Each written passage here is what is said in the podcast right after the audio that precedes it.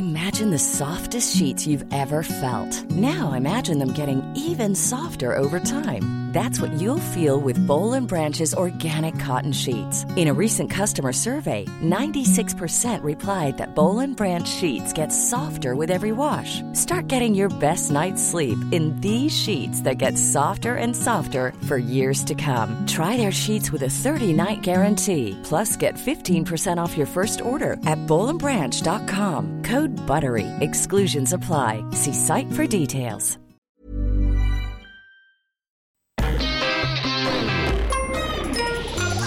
Salut, c'est We Love MDR, votre rendez-vous avec les comédies françaises, un podcast de We Love Cinéma.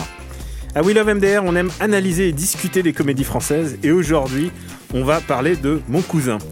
À mes côtés, eh ben, j'ai des cousins. J'ai Yerim Sar Salut, ça va? Et François Oulac. Salut, cousin. Cousin Ah, tu m'as manqué Je le vois jamais, et quand je le vois, tu vois ce qui m'arrive. Je pèse un milliard, je dirige 45 filiales, j'emploie 9000 personnes, et je suis dans la main d'un fou. Mon putain de cousin Si ce malade ne signe pas ce pacte très vite, on est mort. Il faut juste signer là dans la petite case. Il a signé? Et non, il n'a pas signé. Alors, il y a une angoisse, une angoisse du cousin. Euh, je sais pas, moi j'ai pas, j'ai pas vraiment beaucoup de cousins, donc j'ai pas cette angoisse de avoir le cousin éloigné qui débarque et qui saccage toute ma vie. Mais visiblement, c'est un truc assez récurrent euh, dans le cinéma français puisque ça donne toujours le tonton un peu fou, un peu, un peu nawak. Et ce tonton, c'est euh, François Damiens face à Vincent Ladon qui joue le chef d'entreprise. Euh, surnaturel parce que euh, il y a toujours un quand ça induit un chef d'entreprise ça induit beaucoup de richesse et c'est ce qu'on va voir un peu cette opposition de de riches entre très riches un petit peu. Et euh, bah, c'était une comédie. Alors la particularité il faut, le dire aussi que c'est réalisé par Yann Kounen qui nous a il a fait des comédies mais c'est pas c'est pas le mec auquel on pense pour faire des comédies. Euh, Yann Kounen on va on va reparler de sa filmo Euh, c'est pas c'est pas celui-là c'est pas ça en tout cas euh, qu'on peut penser. Et Yérim euh, toi alors tu est-ce que c'est le, le Yann Kounen que tu aimes ou est-ce que c'est le Yann Kounen on va le dire Yes Man euh, qui assure Euh, ah, bah, après, voilà, je, je sais pas jusqu'à quel point c'était euh, c'était de la commande, tu vois, parce que c'est ça le principe d'être un yes man. Et c'est vrai que j'ai vu quand même que euh, lui et Vincent Lindon euh, avaient, re- rebossé les dialogues, le Mhm. scénar et tout. Donc, ça a l'air en tout cas d'être un truc où ils sont impliqués. Maintenant, euh, non, enfin, moi, vu ma génération, lui, je l'ai découvert avec Doberman, donc c'est un peu compliqué de, de, de se dire qu'ensuite, voilà, tu fais Doberman ça. qui est une vraie bonne comédie quoi alors comédie, comédie très noire, comédie d'action, Ouais. euh, qui je, je crois à l'époque avait été détestée par euh, toute la presse française parce que bah, ils trouvaient le truc trop immoral. Puis t'avais quand même euh, Romain Duris qui, qui à un moment fait caca dehors et il hésite. En, enfin, devant lui, il a euh, les cahiers du cinéma et Télérama et donc pour se torcher, il prend les cahiers du cinéma. Mais c'est euh, pas donc, passé loin hein. donc effectivement, il y avait le côté très euh, très, euh, très sale gosse. sale gosse, Ouais. un peu déclaration. Pas de guerre, mais tu sais, d'un autre cinéma, tu vois, Mm. on va dire d'une tentative de faire autre chose. Là, c'est clair que euh, bah, on est quoi. on est, on est plus de 20 ans plus tard, ouais. Plus de 25 ans peut-être? bah Non, non, 25 ouais, ans, ça fait peut-être beaucoup. En tout cas, on est plus de 20 ans plus tard, c'est clair. Et euh, oui, c'est, euh, euh, on va dire que le grain de folie, il, il est présent, mais il est, enfin, il, il est pas microscopique, mais disons qu'il est, euh, Il est extrêmement encadré. normalisé. Ouais, voilà, c'est ça. Hmm. Il est, il est complètement normalisé. Euh, donc ouais, pour euh, refaire l'histoire euh, très rapidos, donc Vincent Lindon, c'est donc un mec qui à la tête d'un consortium, enfin d'une société. euh, euh, donc qui pèse plusieurs milliards. Et euh, le problème, c'est que c'est une société familiale, donc tous les cinq ans, il doit refaire signer son cousin pour euh, qu'il lui transfère en fait le contrôle de leurs actions communes. En gros, c'est ça. Et euh, le problème, c'est que son cousin, donc, est fou entre guillemets, c'est-à-dire qu'en fait, c'est un mec qui est hypersensible, qui a des sautes d'humeur, etc., etc. c'est un gentil fou C'est un gentil fou, voilà. ouais, non, il est pas du tout violent, c'est vrai. Euh, bah, le truc, c'est que comme tu dis, Yann Kounen, il peut, pour moi, il peut faire de la comédie, mais c'est tout. Quand ça marche, c'est que c'est soit très noir, soit très cynique, voire soit très sanglant. Parce que même, euh, bah, c'est lui qui a fait euh, 99 francs. Ouais. C'est, ça marchait pour moi, tu vois, mais parce que c'était pas le même type d'humour du tout, tu vois. Là, en fait, c'est de l'humour qui veut être un peu feel good. Et le truc, c'est qu'en fait, moi, déjà, ça me fait pas rire. La plupart du temps, je, après, je pense que le marketing, ils ont dû être emmerdés parce que catégoriser ce film, en fait, c'est majoritairement un truc dramatique pendant presque toute la durée du truc, avec des petits pics de comédie. Je pense au passage de l'avion ou à des trucs comme ça. Mais fondamentalement, en fait, c'est pas un film comique du tout. Euh, sauf que effectivement, il y a une fin, euh, bah, il y a un happy quoi, on va dire. Donc, il, est un peu le cul entre deux chaises. Si tu le prends en comédie, euh, je pense que tu peux être que déçu parce que bah, ça, ça fait pas rire en fait. Même le, jeu de Lindon, je le trouve pas fait pour de la comédie dans ce film. On dirait juste qu'il va exploser à tout moment. Et du coup, là, on va- sans spoiler, ça arrive dans le film. C'est super jouissif, je trouve, quand vraiment son perso bah, se libère un petit peu et que voilà, vraiment, il, il lâche tout ce qu'il a. Mais sinon, ouais, c'est plus un film sous tension, quoi. Donc, et après, ouais, bah, ça reste, euh, ça reste très ciné français. euh, Enfin, ou qu'un riz d'ailleurs, dans le sens où c'est quand même les soucis d'un milliardaire. C'est-à-dire, c'est un peu compliqué, tu vois, de se sentir méga proche du mec, même si Lindon joue quand même très très bien. Donc, il, tu vois, il y a le. Putain, pardon, désolé, problème de micro. Euh, Il y, a un- il y a un côté très humain et tout.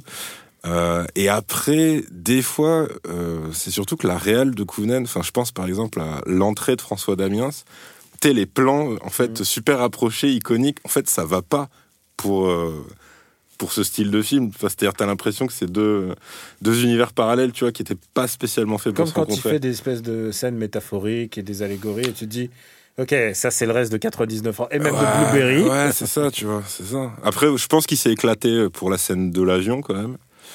Mais, euh, mais ouais, je, ouais, je trouve que Yann Kounen, c'est, euh, il est meilleur dans autre chose quand, quand justement, euh, quand ça part en folie pure. D'ailleurs, je pense même que il s'est plus éclaté, ouais, la scène de l'avion et la scène des rêves, comme tu as dit, que tout le reste du film, qui est très film français, mais moi je pense que c'est pas trop pour lui.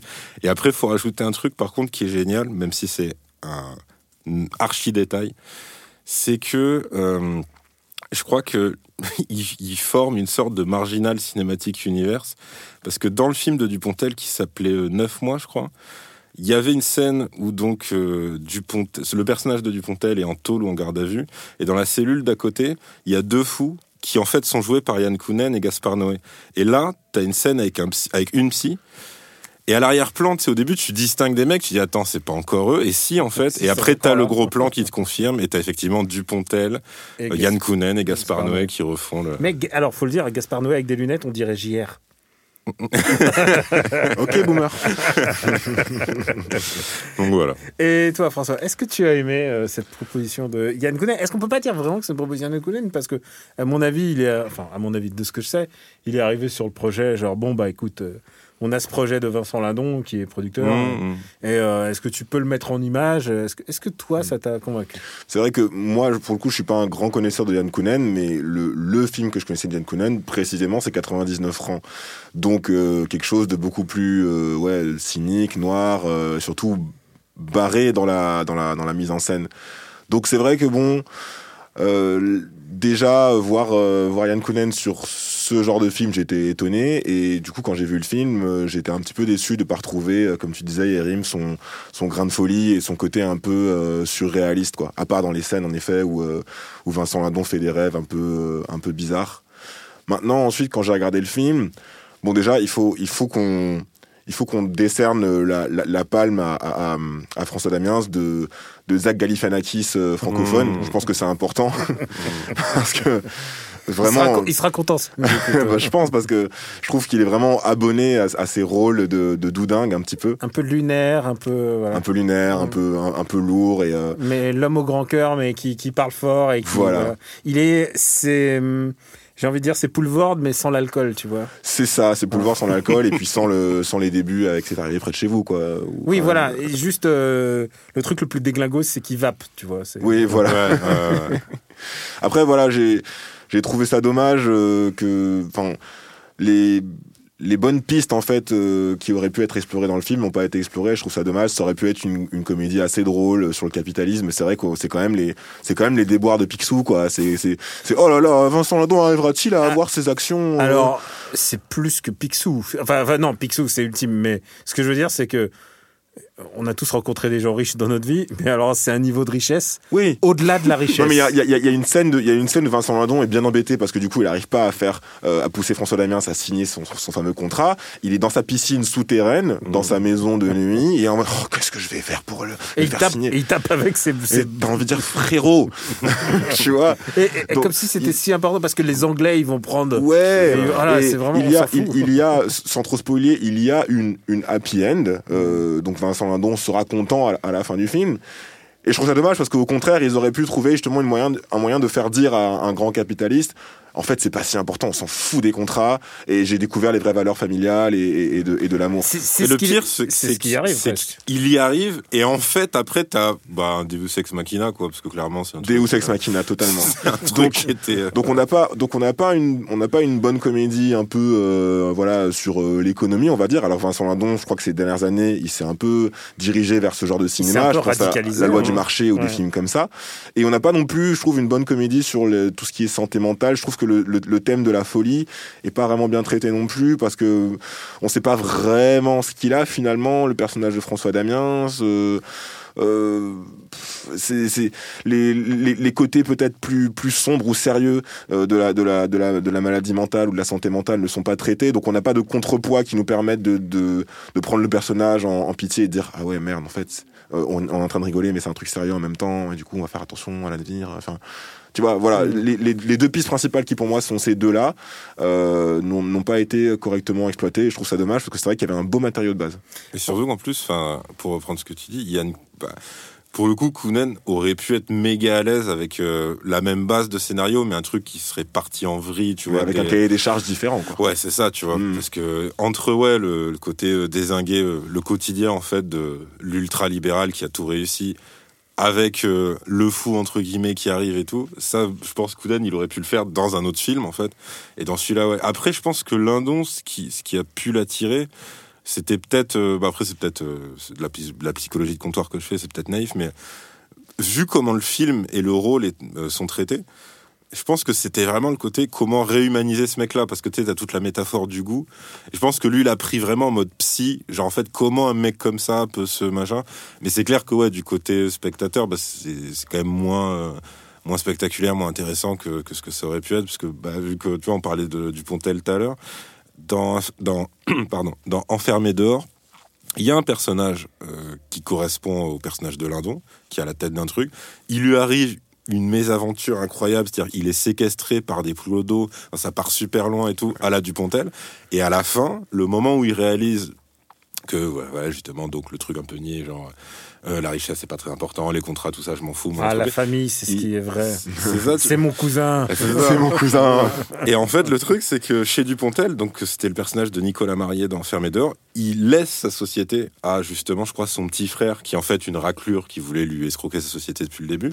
Et il demande juste à garder un truc de restauration et lui devient restaurateur, tu vois. Et c'est juste ça qui. Alors que là, clairement. On n'a pas ce sacrifice-là. ah, il y en a pas à la fin. Et t'as Non, non, à la fin, c'est. t'as un retournement à la fin la qui est juste ah mais finalement les fous ils peuvent être utiles commercialement et c'est pas ultra ultra ultra Ouais. subtil. À la fin, pas c'est genre. cinéma de gauche, C'est hein. le grand consortium qui gagne. Et Ouais. bravo. Et en plus, bah, ils peuvent faire de l'aviron. euh, Ouais. C'est vrai. c'est quand même. c'est quand même- Et, euh, Et, la Alex- love et Alex- story, euh, c'est- ouais. Et bah, Poisson, laisse, voilà, qui, qui, qui est utilisé en pur, euh, pur marchepied, on va dire. Enfin, c'est, c'est un love interest euh, slash euh, euh, aide, on va ça, dire, euh, utilitaire. ouais, de, de Vincent Lindon. Euh, Est-ce que vous l'aviez vu venir dès la scène de l'avion qu'ils allaient finir ensemble? Oui. Ouais, ah, on oui, est oui, d'accord. Moi, je on est sentais, je sentais le truc. Par contre, je sentais pas qu'elle allait faire la crise de je t'ai tout donné. je t'ai Oui, tout- c'est vrai ouais. que je le sentais pas. non. Alors ça, à mon avis, c'est, c'est venu d'une volonté de faire attention, les Ouais. gars, on va soigner l'écriture du personnage féminin cette fois-ci. J'apprécie l'effort, même si. euh, C'est c'est un vrai film ouvert. On va s'écouter un, un bout du trailer. Votre cousin est très sensible. Il peut changer d'humeur d'une seconde à l'autre. J'ai plus parlé en 24 heures à toute ton équipe qu'à toi en 35 ans. T'étais pas comme ça. Les gens, ils ont besoin qu'on leur montre qu'on les aime.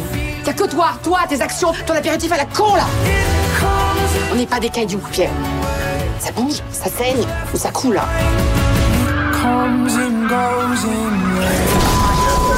Qu'est-ce qui se passe? On vient d'entrer en collision avec un vol d'oie sauvage. Je le savais. Il y a plein de belles phrases sur la vie, tu vois. t'es- Ouais.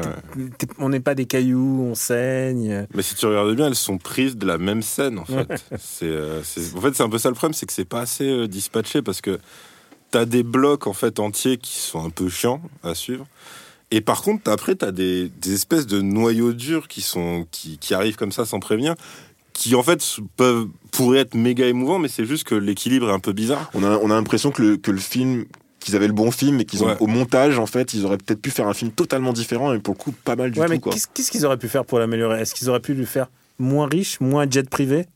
Non, C'est un mec, c'est un mec qui a un jet privé, quoi. non, plus d'émotion, Ouais, ouais, ouais. Parce plus que de scènes dramatiques. franchement, les, les quelques scènes où justement t'as Lindon. Moi, c'est à- Damien ce qui me fait rigoler. Moi, Damien, me- Ah bah de toute façon ouais lui bah, ça, ça reste ouais, ça reste quand même un mec euh, même juste quand il est avec son intonation je le savais c'est en plein truc en train de se cracher ouais tu vois lui il a ce truc là par contre ouais en termes d'émotion il y a quand même des trucs où il est face à Lindon et il se passe quelque chose tu vois c'est vraiment soit parce qu'il est blessé soit parce que Lindon est enfin le perso de Lindon est vraiment en train de sombrer enfin t'as as tout un truc mais moi par exemple un truc qui m'a surpris surtout venant d'Yann Kounen c'est que le truc la noyade n'est qu'en flash et en fait t'as jamais la scène complète alors je l'attendais à un moment dans le film c'est justement pour dire euh, alors je, je comprends parce que t'as la surprise parce que tu sais pas qui a sauvé qui en fait dans cette histoire et donc tu la prends en dialogue mais je pensais que justement là vu que tu ne sais tu peux pas deviner dans les flashbacks en termes Moi, je savais pas qui c'était, qui était qui, quoi. Bah, c'est ça, donc je me suis dit, mais pour, surtout qu'il se serait.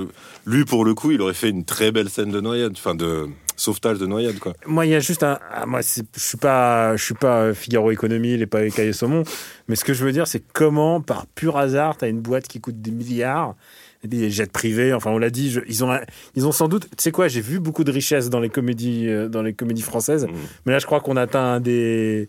Je crois qu'on atteint un niveau Il a, intouchable. il a une très belle maison avec une, une domestique, euh, Une piscine pièces, intérieure. un sauna, etc. C'est vrai que. C'est, je pense qu'on a- Stéphane Plaza, il est battu là. Ah, sur belle opulence, franchement. Mais, mais C'est vrai qu'il faudrait voir si, si tu cumules la richesse de tous les personnages des petits mouchoirs et de sa suite. Est-ce qu'ils est-ce qu'ils arrivent à ce niveau-là?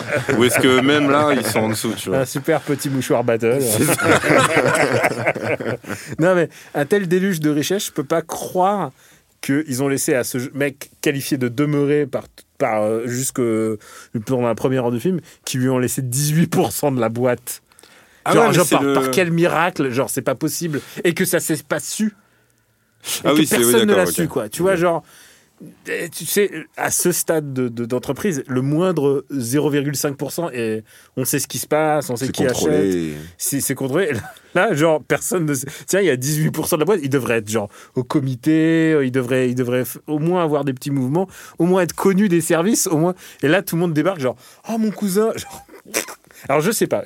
Comme je l'ai dit, moi, j'ai pas de cousin surprise qui va venir. Mais, mais, mais peut-être que c'est ça la réalité. Peut-être que c'est cette réalité d'avoir un cousin ultra riche. Et c'est peut-être moi, le cousin demeuré, qui va aller. Mais là, là, là, là où t'as là où t'as raison, c'est que par- parfois j'ai j'ai l'impression qu'ils ont écrit le scénario, euh, comme on dit, à, à- à la, à la mine levée en fait, Ouais. sans jamais s'arrêter et sans On jamais regarder en arrière. on et sans- complète, on complète. Allez, voilà, et vraiment, je, pense surtout, euh, bon déjà, en effet, je suis d'accord que le, on va dire que le, le setup de base est, peut sembler ouais, un peu euh, pas très crédible, on va dire, pas très vraisemblable, et je trouve qu'il y a au milieu du film, lorsqu'il y a une, il y a une, euh, une suite de péripéties, donc on a, on a, on a l'avion là qui, qui, qui s'écrase, le jet privé qui s'écrase, ensuite euh, Hélico. la, la voiture, l'hélico, etc. Euh, et du coup, bon ben, il va aider. Et puis du coup, bon ben, finalement, il va aller. Enfin, j'ai compris le principe. Ok, loi de Murphy, tout ça. Mais j'a- j'avais un peu l'impression que toute la progression du film à partir de la- de l'accident d'avion. euh, avec le Deus ex machina de la fin, etc. On dirait qu'ils ont écrit au fur et à mesure qu'ils ont dit. Et là, on va faire comme ça. euh, et puis là, on, on a qu'à faire comme ça. Et puis comme ça, on enchaîne. Et, et ainsi de suite jusqu'à la fin. Et honnêtement, quand ils te disent Ah, regarde ce champ qui est contrôlé par un fou qui veut pas vendre, j'ai fait. euh, à ce moment-là, j'ai fait Oh, c'est bon, c'est Bah bon, oui, mon cerveau il s'est débranché. Genre, j'ai fait Ah, c'est trop, c'est trop. Voilà, c'est comme tu dis. euh, C'est cousu de fil blanc un petit Voilà, peu. c'est plop plop. Euh, on va dire, car c'est la tradition, combien on met, euh, combien on met pour, pour, pour aller voir cette, ce, ce- ce- ce film. Euh, dans une salle qui n'était pas remplie et je tiens à dire qu'il faut quand même aller voir des films. Il faut quand même aller, faut quand même aller au cinéma. Euh, après, ouais, mais, on est en octobre, donc tu vas avoir justement le nouveau Dupontel, si c'est pour rester dans cet univers-là, euh, parallèle du cinéma français. Mais euh, pff, ouais, celui-là, Euh, je sais pas. euh, 2 euros. un truc Ouais. comme ça. Mm. François? Euh, L'enjeu du film, c'est de- c'est- c'est c'est que l'entreprise de, de Vincent Lindon puisse acheter un- un- une marque de vin, enfin un vignoble. Comme de... s'il y avait qu'un seul putain de vignoble dans le monde, Ouais, et mais un très grand vin, etc. Bah, genre, apparemment, c'est les, c'est les deuxièmes meilleurs derrière le fou. c'est ça. Derrière le vignoble où Ouais. ils disent c'est des bouteilles à 3000 euros et tout. C'est le meilleur Bordeaux du monde. enfin, du coup, je vais, je vais, je vais Comme si ça a une importance parce que. tu sais, mais c'est c'est comme les putains de boulangeries. Excusez-moi pour tous les boulangers, j'adore les boulangeries. Mais, mais c'est les boulangeries, ils sont toutes été meilleurs boulangers de France. Et, euh, tous les vignobles, ils ont tous été meilleurs vins de quelque année que ce soit.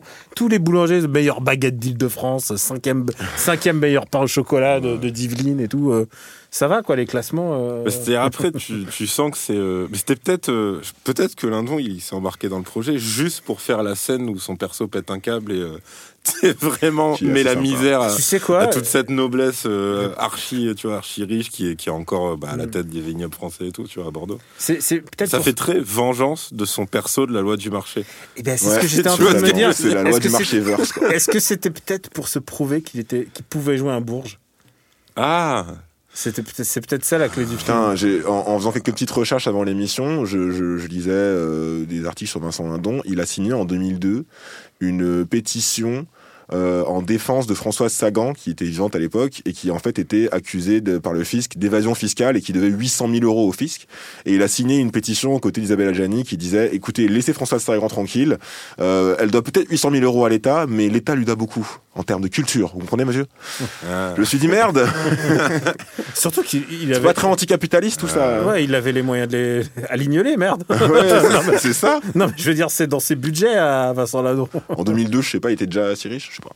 Oh, ouais, c'est vrai, c'est pas, Daniel Auteuil. Euh, et toi, tu mets combien? Bah écoute, euh, je vais, je vais le noter en Tu mets bouteille 800 000 de... euros. Je vais, je, vais, je vais le noter en bouteille de vin du coup et je vais lui donner un vieux pape. Donc c'est, tu sais le vieux pape c'est le, C'est le, le. c'est le vin de, le vin de table. Je pense que tu l'as pour 2 euros, euh, Ouais, 2 euros 20, 2 euros 30. Non, mais en euh, général, c'est toujours un chiffre un peu bâtard, genre un peu 2 Ouais, 2,63 euros. 2,64. On vient de se brofister. en, en respectant les règles, les les distances, distances de sécurité, bien et tout ça. Et, euh, bien sûr- et moi, attends, il faut que je me mouille aussi. Euh, bah écoute, euh, 3 euros parce que quand même, ça me fait toujours plaisir de voir Yann Kounen qui se dit je vais pas juste faire un film plan-plan. Et tu Mm. vois, genre le plan de l'avion, le plan de le zoom dans l'avion, tu, tu sens qu'il essaye de se donner. euh, de, il essaye de se donner du mal. Le moment où ils, fait, ils font leur, leur position de yoga, je trouvais ça Mm. pas mal amené. Tu Bah vois. même toutes les toutes les alus du perso de Lindon, de Pierre euh, Pastier, voilà. C'est ouais, c'est clairement Yann Kounen qui s'éclate parce qu'entre le le truc qui ressemble à un suicide, le moment où il a un flingue, le moment où il a un flingue, c'est totalement Yann Kounen qui dit bon allez, non ça suffit, Non, mais- je veux au moins une fusillade dans ce film, même si c'est dans sa tête. Donc ouais. Mais clairement, c'est euh, c'est le reste de la boîte à bœufs de, de, de Blueberry, à mon avis. Et, euh, et donc, et donc euh, c'est l'heure de nos recos. Ouais. Euh, bah écoute, euh, c'est, bah en fait c'est toi qui m'as fait penser. Euh, je vais mettre date limite parce que c'est, Ah ouais. bah ouais en fait parce que donc date limite c'est euh, un film de merde je l'ai plus celui qui a fait Joker et Very Bad Trip tout ça. Euh, Todd Phillips. Todd Phillips. Donc c'est un film de Todd Phillips. Il l'a fait entre deux Qui Very Bad Trip. Qui s'appelle Due Date. en- Due date, en Due date, Et et tu peux le dire que c'est due date, euh, que c'est que c'est que c'est very bad trip, mais juste il manque Oui, le clairement, reste il, il manque. En fait, le mec a dit bon, ok, le mec vraiment fou, c'est Galifianakis. Maintenant, au lieu de le mettre avec deux autres qui sont un peu foufou, mais en dessous de lui à leur façon, je vais le mettre avec un mec rigide, ultra sérieux, qui lui aussi voulait un peu se faire une récré entre deux franchises, on va dire. Et donc, c'est Robert Downey Jr. qui joue ça qui est genre mais psychorigide extrême ultra flippé par euh, la future naissance euh, bah, de son je sais plus c'est fils ou fille mais en tout cas de son bébé et, euh, Et il doit traverser les États-Unis. il doit traverser les États-Unis collé à Galifianakis parce que Galifianakis évidemment lui a fait foirer son voyage en avion et tout et tout C'est que cette scène m'angoisse beaucoup, la scène de Galifianakis, parce que alors laquelle? euh, celle où il est dans l'avion Ouais. et, et qui fait genre. Et il fait, et, il commence à parler d'attentats et de bombes et tout ça. Oui, et oui. il dit, tu ne devrais pas parler de choses comme ça. Ça, me ça met les gens très inconfortables. Et honnêtement, j'ai l'impression d'avoir connu un mec comme ça qui, qui m'angoissait avant l'avion. Parce que moi, je pense à rien. Tout va bien. Moi, j'ai aucune peur dans l'avion. Certes, j'en ai pas pris beaucoup cette année. Mais, mais, mais genre, j'ai toujours l'angoisse qu'il y a un connard à côté de moi qui, qui commence à parler de trucs dont j'ai pas envie d'entendre parler. Et alors, destination finale euh, Ah, putain. Est-ce que toi, tu as une un reco? Non, je suis désolé, j'ai pas eu le temps de penser à une reco cette fois-ci. bah, Vas-y, recommande ce que tu, ce que tu regardes ailleurs. J'ai pas, en- j'ai pas envie. Je, oui, je pourrais recommander euh, Kuroko euh, nos, baskets, qui est un, un animé euh, de basket, comme son nom l'indique, euh, disponible sur Netflix. C'est l'histoire d'un mec qui, c'est un lycéen en fait, qui, qui fait partie d'une d'une génération euh, légendaire de, de jeunes basketteurs en fait qui sont tous extrêmement doués, qui sont tous des génies du basket. Et lui, c'était en fait euh, au collège, c'était le sixième homme de l'équipe, euh, qui était un peu l'homme invisible, mais qui en fait apportait le ciment dans toute l'équipe et qui faisait qu'en fait le, le talent des autres vraiment se, se, se révélait. Donc c'est un mec qui a aucun talent en apparence, sauf qu'en fait il a un, un pouvoir magique de faire des, des, des passes absolument euh, hallucinantes. Et du coup, euh, c'est lui qui, qui, qui, qui huile tout le jeu euh, de, de chaque équipe où il passe. J'ai envie de vous recommander ça parce que c'est le truc que j'ai sous le coude, mais la vérité c'est que c'est c'est quand même un animé assez plan-plan et extrêmement convenu. Et donc vous préférerez Et Slam Dunk. si Peut-être que c'est c'est moins bien que Slam Dunk surtout. Voilà. Eh ben, on en a parlé tout le temps, mais euh, moi, je vais recommander Doberman. Écoute, pourquoi, Ah, bah oui. pourquoi se Ouais, priver de, de parler de Doberman, un, un grand classique, euh, où pour moi, il y a quand même quelques répliques cultes, comme par exemple Chicky Cario qui fait « Je vais baiser la femme du Dob », qui me fait hurler de rire. qui me fait hurler de rire. Il y a des, il y a des moments de, de gens qui se font racler contre le, contre le bitume, euh, la gueule, Ouais. qui me font hurler de rire parce que moi ça me fait rire. Euh, c'est ce cinéma qui avait une une énergie euh, folle à, cette époque-là, euh, et de Yann Kounen et de Dupontel. Dupontel, j'ai l'impression qu'il l'a vraiment gardé, en l'occurrence. Lui, Ouais, ouais. Dupontel, il a vraiment quelque chose. Yann Kounen, euh, moi, c'est un- vraiment un cinéaste que j'ai envie de défendre parce qu'il y a quelque chose qui me parle chez lui. Il y a quelque chose que je me dis, bon, il doit payer ses impôts, il doit faire... Et euh, genre, tu vois, genre... même dans les trucs un peu mineurs, je le trouve toujours intéressant. Genre même euh, Stravinsky euh, et Coco, tu vois, je trouvais ça pas mal. Je trouve que c'était pas mal pour un biopic, tu vois. Et j'ai envie de le voir plus. J'ai envie de le voir dans des trucs personnels. Mm, mm. Et euh, voilà. Donc du coup, moi je me regarde de temps en temps Doberman et Mais d'ailleurs, qui était, qui, qui était fou à l'époque. alors c'est le seul que j'ai reconnu parce que j'ai pas vérifié tout le cast, donc ça se trouve il y en a d'autres. Mais il y a un acteur commun euh, entre Doberman et celui-là, c'est- mais c'est dans un tout petit rôle. Pas les caméos. hein. Euh, non, pas les caméos. C'est euh, en fait dans celui-là, à un moment Dupontel euh, s'entraîne à la boxe et il a donc un entraîneur sparring partner Ouais. euh, qui est. qui Ah mais oui, oui, c'est vrai. Et lui, c'est le c'est le curé flingueur en fait de mais c'est Doberman. vrai, c'est vrai, ouais, putain. ouais. Celui qui fait ça sent le sapin. Ouais, Ah, exactement, exactement. Pareil dans Doberman, t'avais euh, euh, le, le mec qui est un travesti euh, la nuit et qui est genre euh, étudiant en droit le jour ou un truc comme ça. Enfin non, qui fait croire à, à sa famille qu'il est étudiant en droit ou voir qu'il est avocat. Et donc, et à un moment, donc il est, il est, il est découvert Mm. et il dit à son père, bah tu vois papa, tu, tu voulais que je sois avocat, c'est c'est déjà à moitié fait, je suis déjà un enculé. C'est c'est archi gratuit. tellement- Ça arrive de nulle Oui, part. c'était c'était très violent. Ah ouais, c'est t'as que des répliques comme ça. Eh ben, on est bon. Remerciements à notre œnologue Mathieu à la technique euh, pour nous retrouver. C'est We Love MDR sur Apple Podcast et toutes les applis dédiées au podcast, SoundCloud et compagnie. Merci de vous abonner et euh, de nous laisser des commentaires et même d'en parler autour de vous. Et, désolé pour ce son un petit peu, un petit peu étrange cette voix. Mais oui, c'est la période du confinement donc il faut le dire. On porte des masques mais ça ne nous empêche pas et d'aller au cinéma et d'en parler ici. On vous embrasse très fort et on vous dit à très très très bientôt. Ciao. À l'occasion du Festival Lumière 2020, We Love Cinéma vous propose Flashback Loves Oliver Stone. Bonjour, je suis Julien Dupuis. Pour le festival Lumière 2020, retrouvez-moi avec Stéphane Moïsakis et Rafik Djoumi pour une série de deux podcasts sur Oliver Stone à partir du 12 octobre. C'est Flashback Loves Oliver Stone sur WeLoveCinema.fr. Rendez-vous sur WeLoveCinema.fr, onglet podcast Flashback ou en tapant We Love Flashback sur tous vos agrégateurs de podcasts. Imagine the softest sheets you've ever felt. Now imagine them getting even softer over time. That's what you'll feel with Bowl and Branch's organic cotton sheets. In a recent customer survey, 96% replied that Bowl and Branch sheets get softer with every wash. Start getting your best night's sleep in these sheets that get softer and softer for years to come. Try their sheets with a 30-night guarantee. Plus, get 15% off your first order at bowlandbranch.com. Code BUTTERY. Exclusions apply. See site for details.